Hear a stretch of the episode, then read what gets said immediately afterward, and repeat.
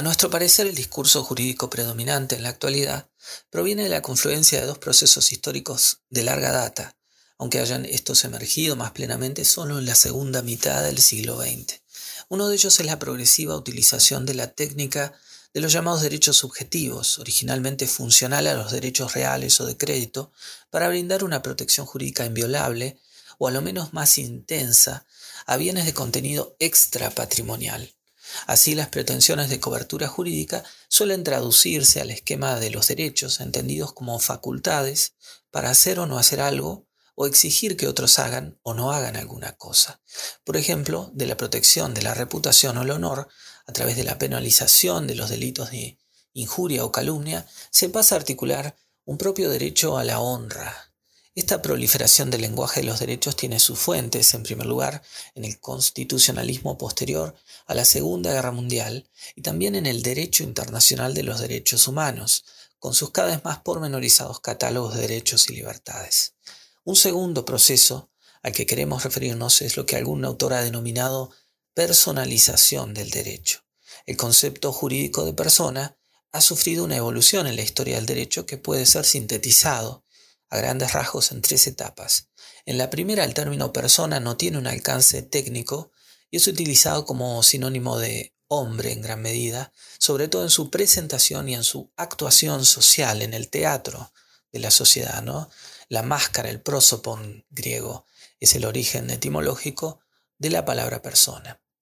En la antigüedad, a raíz de las discusiones teológicas de los primeros siglos de la era cristiana, el término persona adquiere un significado filosófico, para aludir a la sustancia de naturaleza intelectual, predicable primero respecto de las relaciones de Dios, uno y trino, luego a Cristo, dos naturalezas en una misma persona, hasta hacerse referible al ser humano considerado sustancia individual de naturaleza racional en la clásica definición de Boesio. En una segunda etapa, el término persona comienza a adquirir un significado propiamente jurídico, pero este significado no aparece vinculado directamente a la concepción de persona como sustancia, sino más bien al uso no técnico de la expresión en cuanto designa el rol jurídico formal que un individuo o colectividad ocupa en el entramado de relaciones sociales. Hará fama entonces la expresión de que persona no es el hombre en sí, sino el hombre en su estado, la, frase de Einesio. ¿no? Posteriormente y desaparecida la sociedad estamental por aplicación del principio de igualdad proclamado por la Revolución Francesa, la noción jurídica de persona se construye sobre la base de elaboraciones filosóficas que tienen su punto de partida en la concepción kantiana, que la concibe como un fin en sí sobre la base de su autonomía, es decir, de darse leyes a sí misma. Pero la recepción ahora de la dogmática civil post-codificación apunta básicamente a la explicación técnica de la categoría conceptual llamada derecho subjetivo, el derecho subjetivo precisa de un titular, un sujeto. Este sujeto recibe el nombre de persona. Se trata, por tanto, ya de una categoría conceptual propiamente jurídica, pero de alcance más bien instrumental o técnico.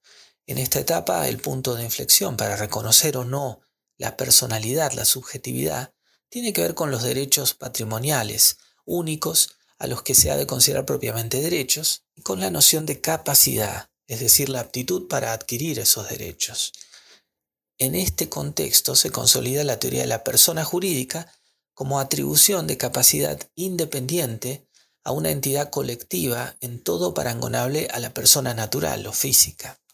No se ve tampoco inconveniente en considerar que la personalidad se inicia con el nacimiento, hecho visible y cierto, que permite consolidar las adquisiciones patrimoniales y a su vez puede terminar con un sucedáneo legal de la muerte, la institución de la muerte civil por condena criminal o profesión religiosa, que permite la apertura anticipada de la sucesión. Esta concepción de persona como noción técnico-legal llegará a su máxima expresión con el normativismo kelseniano, para el cual el término persona no designa más que un centro de imputación normativa, un continente sin contenido. La manualística civil tradicional, ¿no? incluso hasta el día de hoy, suele estar anclada en esta concepción formalista de la persona. Es frecuente la afirmación de que para el derecho ni todos los hombres son personas, ni todas las personas son hombres. Pero esta segunda etapa ha dado lugar a una tercera, que tiene que ver con la necesidad de superar los modelos positivistas que naufragaron ante las horrendas violaciones a la dignidad humana cometidas por los regímenes totalitarios nazi y comunista. Se observa que el derecho no tiene sentido si pretende autojustificarse y que requiere de nociones éticas fundamentales sobre las cuales construirse como sistema con sentido. Una de estas nociones éticas es la dignidad esencial de todo ser humano, cualquiera sean las circunstancias o caracteres vitales. Confluyen así de un modo insospechado la concepción cristiana que ve en todo hombre o mujer un ser digno por haber sido creado a imagen y semejanza de Dios, y la concepción modernista raíz kantiana que ve en el ser humano un fin en sí mismo que no puede ser utilizado solo como un medio para alcanzar objetivos ajenos. Esta idea conlleva una transformación del concepto técnico de persona como sujeto de derechos subjetivos a la de ser digno y merecedor de la máxima tutela jurídica, poniendo un abismo entre ella y las cosas, objetos de derechos. El concepto de persona adquiere de esta forma un significado jurídico institucional y no puramente técnico.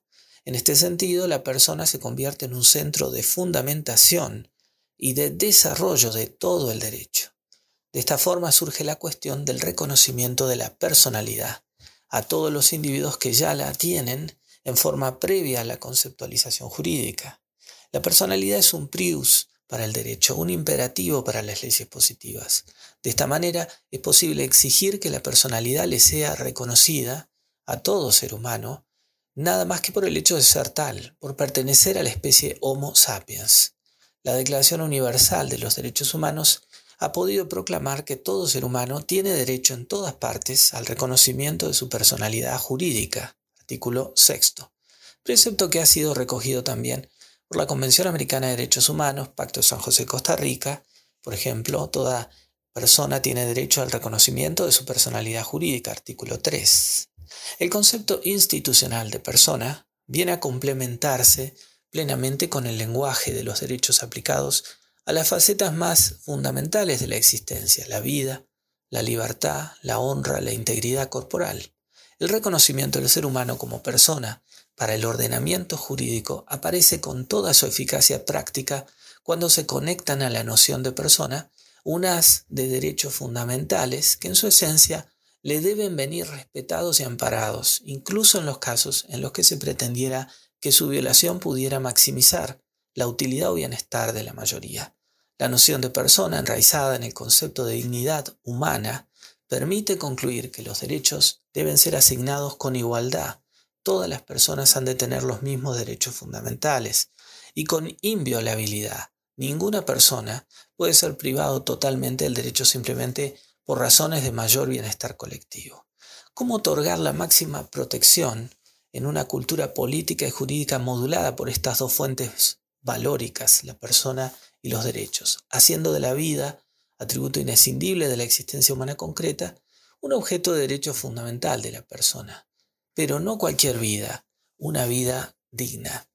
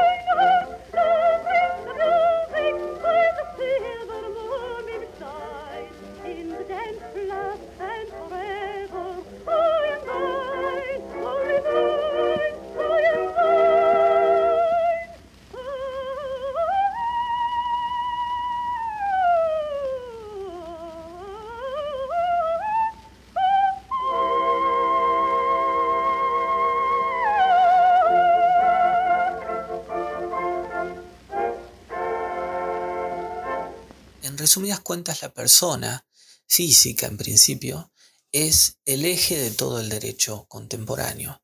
Y ese eje se respeta en su dignidad. Todas las personas somos iguales, iguales en dignidad, esto es, igualmente valiosas. Para definir un poco la idea de dignidad, sintetiza la Corte Constitucional de Colombia lo siguiente.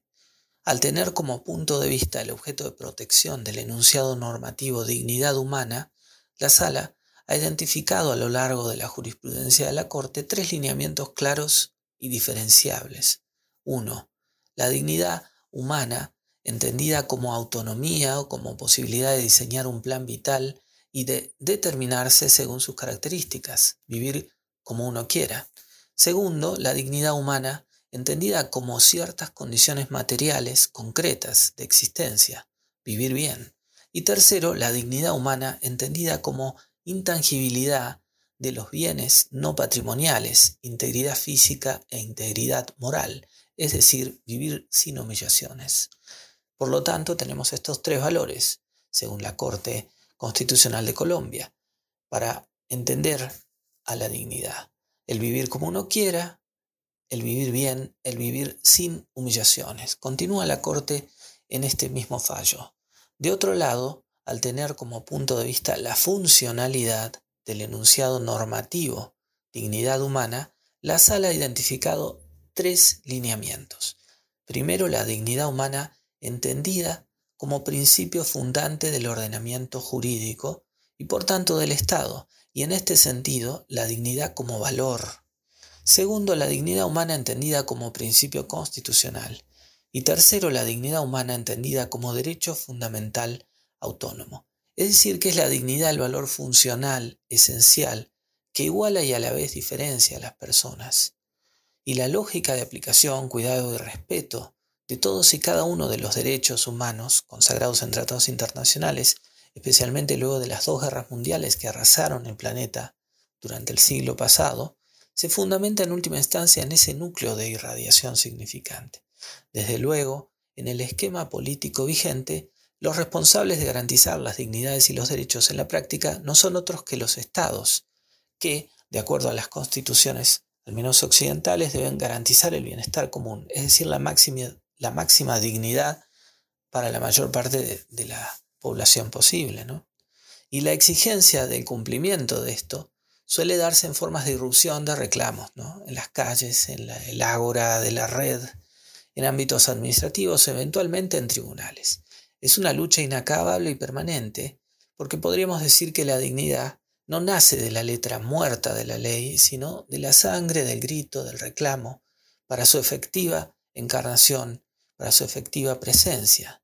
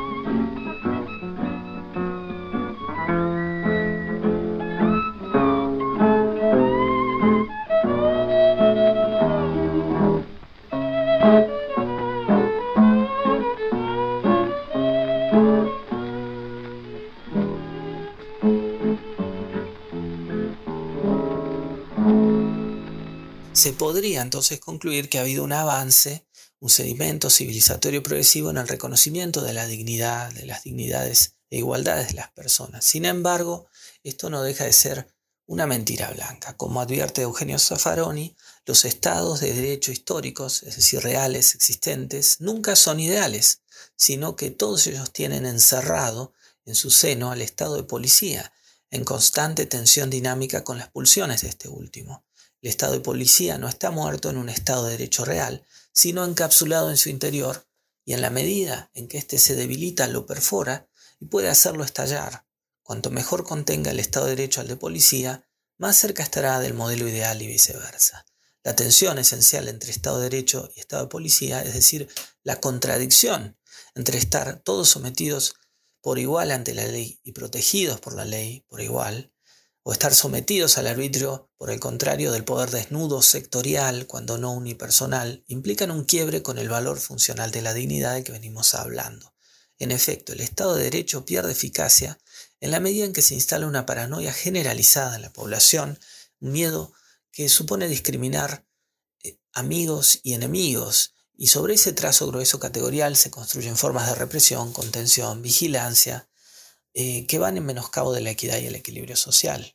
En efecto, se deshumanizan sectores, ¿no? Los inmigrantes son subhumanos, los delincuentes, son todas categorías para quitar derechos, ¿no? Los enemigos. Y a su vez tenemos una realidad sanitaria en la actualidad, una pandemia que algunos llaman sindemia porque se monta sobre las debilidades del sistema y sus desigualdades sociales también, y es producto también del modo en que destruimos el medio ambiente.